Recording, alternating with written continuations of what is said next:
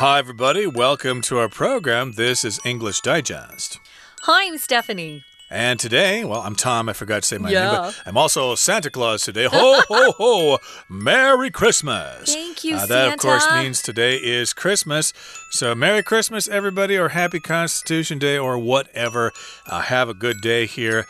And uh, it's a good day to talk about things that have to do with Christmas. I did not really know this. There are some Christmas idioms associated with this holiday, okay? Uh, they probably have idioms or phrases or whatever associated with various holidays, but Yeah. I was not aware of uh, ones that had to do with Christmas, so this is going to be educational for me as well. Yeah, I've I've uh, heard of two of these before. One um, we don't really use where where I'm from, but it's kind of fun. I've never thought about idioms that we have that revolve around holidays. So here are three um, that you're going to want to pick up. Uh, they're idioms about Christmas. Let's get started. We're going to read through today's lesson and then we'll be back.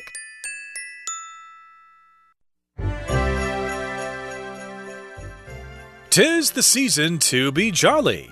Christmas comes in many forms, with traditions varying across the globe. You might participate in gift exchanges, feast with friends and family, or deck the halls with boughs of holly. However, you celebrate, prepare by learning these fun Christmas idioms. Christmas comes but once a year. In the past, this proverb was used to encourage generosity and kindness. It's believed to have originated from a 1936 film aptly named Christmas Comes But Once a Year, in which an old man acts swiftly to save Christmas for some orphaned children. The film's overall message is about having compassion for those who need it the most. These days, the phrase means that you shouldn't worry about indulging in all the sweet treats Christmas brings, as it only happens once a year. Like turkeys voting for an early Christmas. This phrase describes a circumstance in which a person makes a decision that goes against their best interest. Many people serve turkey as their Christmas dinner's main course. Therefore, if a turkey voted for an early Christmas, it would be declaring its wish for an early demise. Just as this example demonstrates, it would be absurd for someone to make a decision they knew would hurt them. Don't look a gift horse in the mouth. This proverb urges you to value the gifts you receive. You can tell a horse's age by looking at the condition of its teeth. In the past, if you were given a horse as a gift, checking its teeth was a sign of mistrust. This year, express your gratitude and appreciation rather than your mistrust when you're given a gift. Okay, guys, let's take a look at the title first, shall we? Uh, spread cheer, goodwill, and Christmas idioms this holiday season. Yeah, cheer used like this is usually only seen at Christmas time. Uh, spread cheer just means spread um, happiness everywhere. You know, be happy. Sometimes you go to the store in America and people are in a rush just to buy a gift. You know, they've had a long day at work. It's in the evening and they just want you to hurry up. But I don't know, sometimes uh, Christmas shopping can be kind of fun, and people generally are a little bit happier around Christmas time. So you could spread cheer, that just means happiness. Goodwill is just being good to people. Again, it's more of a Christmas word. We actually have a charitable organization in America called uh, Goodwill Industries. So, goodwill just means to be friendly and helpful to other people, to be kind, um, and that's a nice thing too. We are talking about idioms, famous phrases that people use that are quite short but mean something um, in a bigger sense. So you kind of have to know the story behind the idiom to understand what someone's saying to you. It's kind of like your Chengyu here. I'll hear these four characters and I'll think, I don't know what they're talking about. That must be a Chengyu. That's that's how I know. Mm, yeah, oftentimes uh, they do use those four character phrases here to uh, really describe something, to hit the nail on the head. Right. And uh, yes, we've got these idioms that uh, have to do with Christmas that we're going to talk about today. And that's what today is Christmas Day. And of course, if it's Christmas, of course, I get in the Christmas mood. So, of course, I want to sing Christmas carols. So, yeah, you would probably sing a song Deck the halls with boughs of holly, tis the season to be be jolly. Yeah. And that's the first sentence here mm -hmm. of the first paragraph. That means tis or it is the season to be jolly, to be happy. And Christmas comes in many forms with traditions varying across the globe. Okay, so in different countries, they celebrate Christmas in different ways. I suppose in countries that uh, are not primarily Christian, they probably don't celebrate Christmas at all. I don't suppose they celebrate it in Saudi Arabia, for example. They're mostly Muslim there. I would imagine. I'm not sure about that. Maybe they don't celebrate it in India because they're mostly Hindus there. But uh, in a lot of places, people celebrate Christmas, even if they aren't Christians so much. Like uh, here in Taiwan, of course, it's mostly a Buddhist country, but uh, you still kind of celebrate Christmas. The bus drivers dress up in Santa suits, and you hear Christmas carols yeah, in fun. bookstores and stuff like that. So, yeah, people all over the world celebrate this in various forms. So, yeah, vary here is the verb to vary means to be different in different places. That's right. I wanted to mention this tis, as Tom says, is a contraction of it is. Um, you'll often see tis with that apostrophe mark right in front of it in some of old uh, old writings from Shakespeare. Uh, he often used this word. It's uh, a word that was invented in the 1500s, so we don't use it typically, but it is in some songs for us, and of course, literature. Christmas does come in a lot of forms. Now, you might have a gift exchange at work. Sometimes you draw names and it's secret. Sometimes it's called Secret Santa. And you go and buy a small gift for a coworker, and then you exchange gifts. And sometimes it's secret, sometimes it isn't. Those are fun. You can uh, go to eat with your friends and family and feast, which means you're going to have lots and lots of food.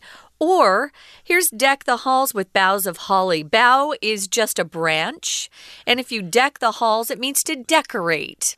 To decorate your house with these, um, you know, branches of holly.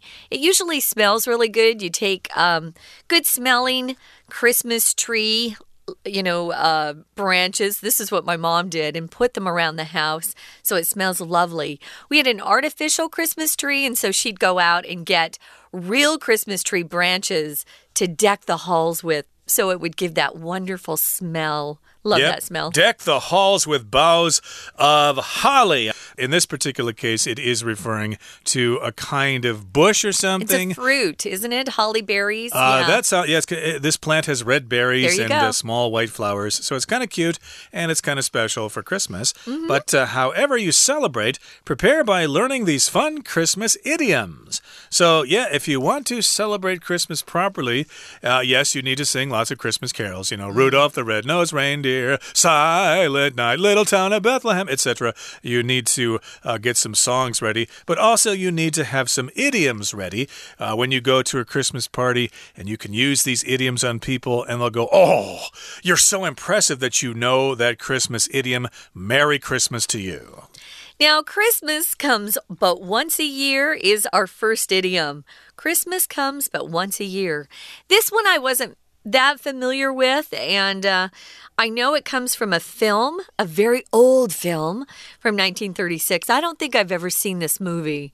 Uh, maybe you have, Tom. I haven't either. Okay, well, in the past, this particular proverb was used to encourage generosity and kindness.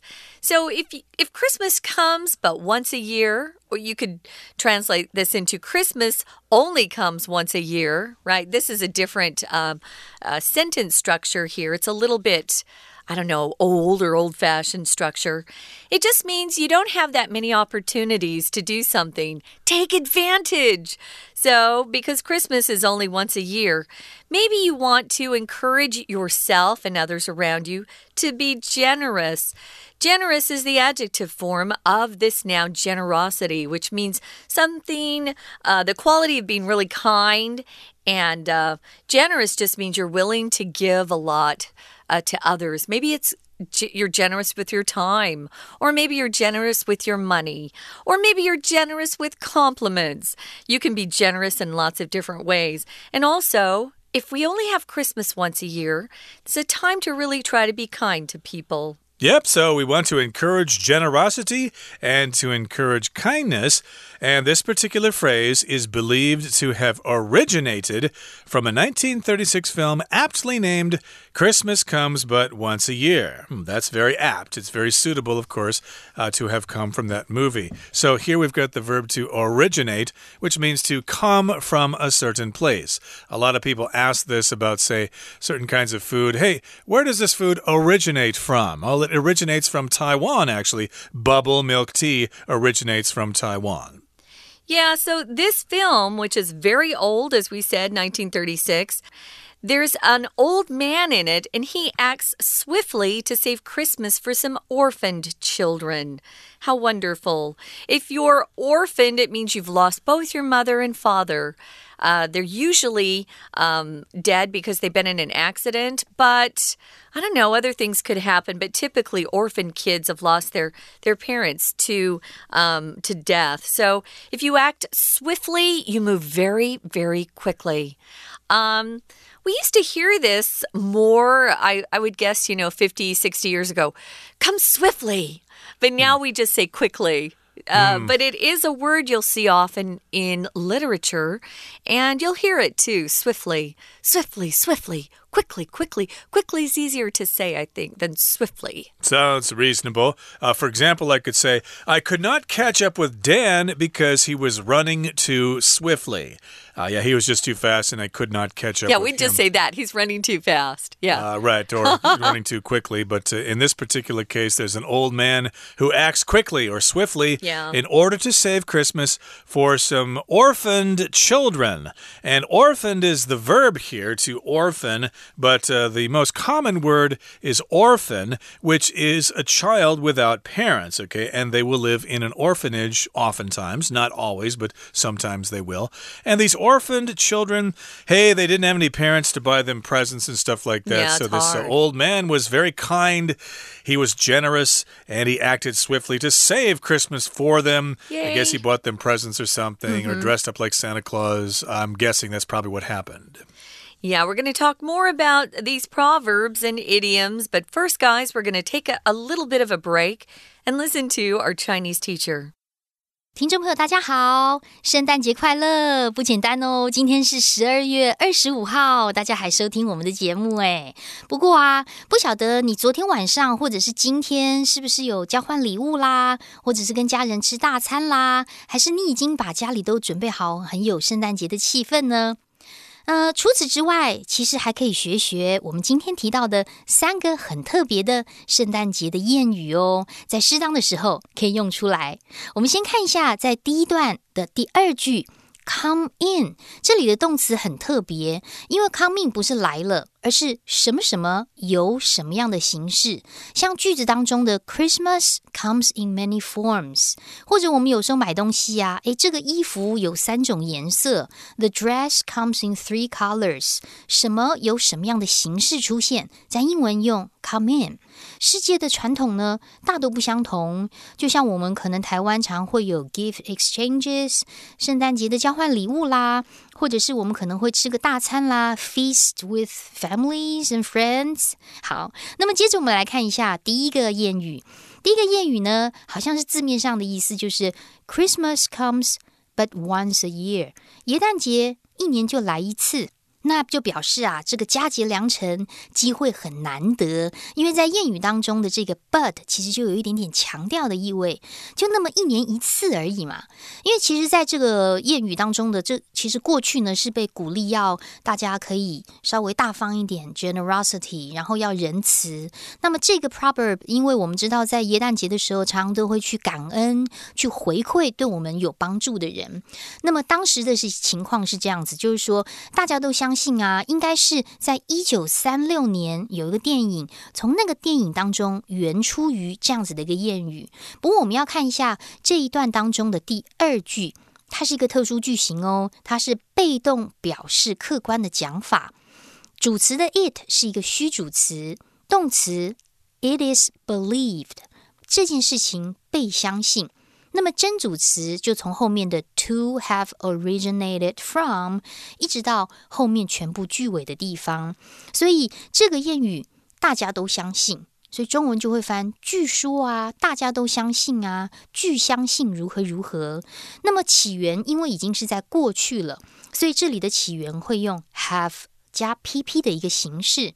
那么在斜体字的这个电影之后，我们可以看到一个 in which。到句尾，这地方可以左右挂号起来，它是补充说明非限定用法的关系子句。那么会取就指的是前面的这个电影，在这个电影当中，内容电影中有一位老人会迅速的采取行动，帮助一些孤儿拯救他们的耶诞节。We're going to take a quick break. Stay tuned. We'll be right back.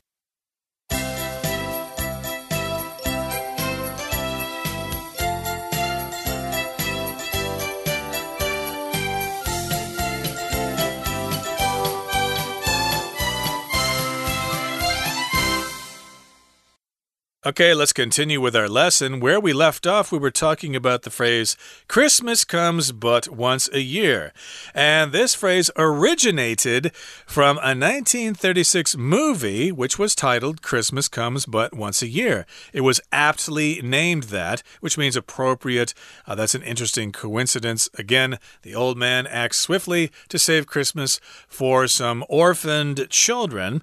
And the film's overall message is about having compassion compassion for those who need it the most. So, yes, indeed, if you watch this old movie uh, and at the end of the movie you might think, hmm, I'm going to go out and do some good deeds yeah. for some poor people, maybe help them out, uh, maybe buy some food for them, or help pay back their loans or something like that. Uh, it might encourage you to have some generosity and kindness. I love that. Well, that is the film's overall message or general message. Uh, now, these days, the phrase means that you shouldn't worry about indulging in all the sweet treats Christmas brings because it only happens once a year. So go ahead and indulge. Indulge yourself just means you allow yourself to enjoy the pleasure of something that you typically wouldn't go and eat or go and do. Perhaps because, oh, it's expensive or it takes too much time or that thing that you really want to eat has tons of calories.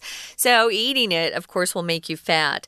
But you know what? Christmas only comes once a year, or Christmas comes but once a year. So, eat those sweet treats. And some of our best treats only are made at Christmas, you know? So you can only eat those things at Christmas time. So go ahead and enjoy yourself. And you could probably extend this to other holidays and become really dis disgustingly fat someday. uh, like, uh, well, you know, Easter only comes once a year, so I'm going to eat all this Easter candy. Hey, Halloween only comes once a year. Uh, Christmas, uh, New Year's. Maybe pick one holiday and, and keep it to one holiday. Yeah, indulge yourself once every year. But of course, here in Taiwan, we've got Chinese New oh, Year oh, yeah. to have the Nian Fan, and then there's uh, Zhongqiu Jie and yeah. Duanwu Jie. They all got their own kinds of foods it's as lovely. well. So uh, it's no wonder that I'm not fatter than I am now. but that's the phrase here. Again, Christmas comes but once a year. So yeah, let yourself go and indulge yourself. Cool. Okay, now here's the next one. It's called Like Turkeys Voting for Christmas or Like Turkeys Voting for an Early Christmas. Uh, that's a phrase I've heard, but it's not really that common. But uh, we'll teach it to you anyway. It's fun, though. It's fun, and I like it. And uh, here's what uh, we're going to say about it it says this phrase describes a circumstance mm -hmm. or a situation in which a person makes a decision that goes against their best interest. I can think of an example if you decide to quit your job yeah. during a recession or something. I just don't like my boss. I hate my coworkers. I'm just going to quit and find another job. But uh, after you quit, you realize that, hey, that was a dumb decision. I can't find another job. I've got bills to pay. My mother is sick sick in the hospital. I've got all these uh, house payments to make, and the car is going to be repossessed by the bank. So, yeah, that was a very bad decision. It goes against your best interest. Right. So you could say, wow. Quitting your job is like, you know, you're a turkey voting for an early Christmas. That's crazy. So yeah, it's a it's a fun phrase. If you see a friend or a family member doing something that doesn't make any sense, it's going to hurt them in the long run, you might pull out this particular idiom. Many people serve turkey as their Christmas dinner's main course. Uh, some families do, mine doesn't, neither does Tom's, because Thanksgiving is so close to Christmas. We're kind of sick of turkey. We don't love turkey, to be honest. It's, it's just dry, the holiday. Yeah. It's a holiday meat, yeah.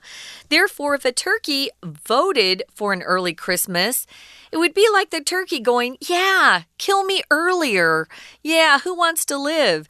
So it would be like declaring its wish for an early demise. Notice this word, it looks like demise but it's demise with a Z sound.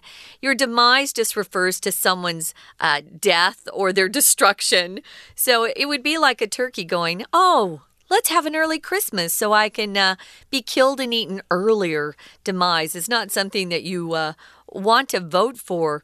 Uh, a demise usually refers to a person's death, an early demise. Uh, right, so it's basically the the uh, turkey cutting himself in the throat or shooting himself in the foot. Right. Uh, yeah, voting for an early Christmas. Uh, that's just not something that is uh, uh, in your favor, so you definitely don't want to do that. And that's a really good comparison, Tom. You just brought up. Don't shoot yourself in the foot, hmm. which just why are you hurting your own foot? Hmm. You know, so it's a very similar idea, yeah. Exactly. So, just as this example demonstrates, it would be absurd for someone to make a decision they knew would hurt them. So, here we've got the word absurd. Uh, some people say absurd. Oh, I don't. Uh, absurd is what our dictionary says, at least mine does, and that's yeah. the uh, pronunciation that I like. It just means it's really unreasonable, it's ridiculous, it's illogical, uh, completely crazy. Yeah, it's absurd. You could say that to someone who says, "Hey, you know, uh, uh, you know, the polit the political situation would be better if we just did this and that," and you could say, "Ah, that's nonsense. That's absurd. It's illogical. It doesn't make any sense. Only a crazy person would believe that." Here's the last one, guys. Don't look a gift horse in the mouth. This proverb urges you to value the gifts you receive. Yeah. If you get a gift, why would you turn it down? You need to be grateful for it. It this vocabulary word here, urge, just means uh, that you're really trying to persuade someone to do or say something. You urge them to. Oh, you look tense. I really think you should relax. I'm urging you to relax.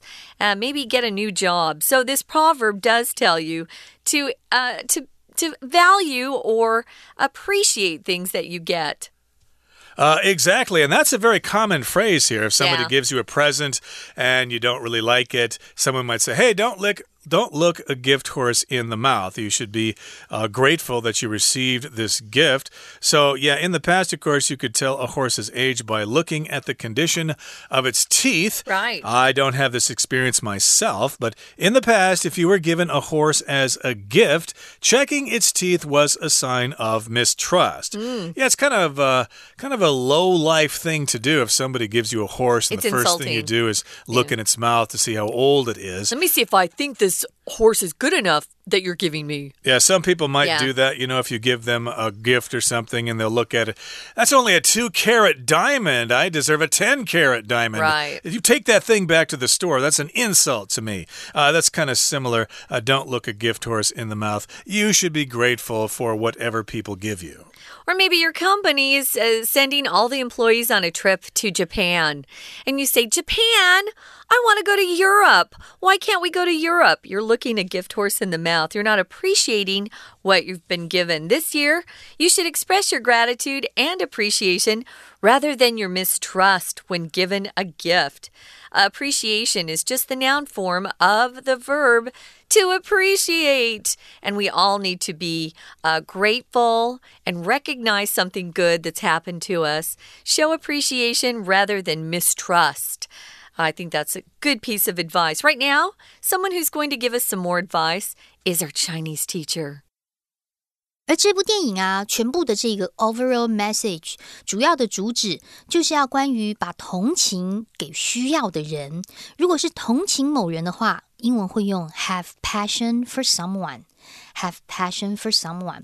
不过现在呀，这个谚语已经有不一样的意思了。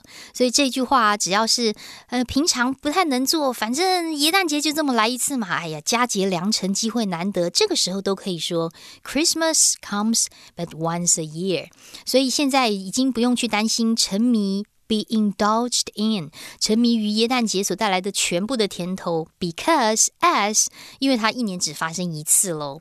第二个谚语呢，我们看到的是 like turkeys voting an early Christmas，它的中文呢是希望造成对自己最不利的一个情况，为什么呢？Turkey。因为火鸡本来就是耶诞节很多人喜欢吃的一个 main course 主菜，可是如果火鸡他自己投票希望能够提前过耶诞节，那就对自己很不利啦。可是，在这一段当中啊，我们的第一句要先看出来，它有一个关系子句，先行词是 a circumstance，有一个情况，那么情况后面的。In which 开始一直到句尾的地方是一个关系子句，所以我们习惯性的可以把它挂号起来。左右挂号之后，我们会发现在这里的关系子句 in which 指的是在这种情况当中，某一个人 a person makes a decision 做了一个决定，这个决定呢是跟他们最佳利益是违背的。那么最后的一个谚语呢，我们来看一下，最后这个谚语是 Don't look a gift horse。In the mouth，在谚语当中，我们先把这个动词抓出来。Look 什么什么什么 in the mouth，就表示看某人的嘴巴里面的状况，看进去看嘴巴。所以不要看一个当成礼物的马，看到它的嘴巴里面，不要检查它的嘴巴哦，是什么意思呢？这个谚语啊，其实是要告诉你珍惜，value the gifts you receive，你收到的礼物，因为马。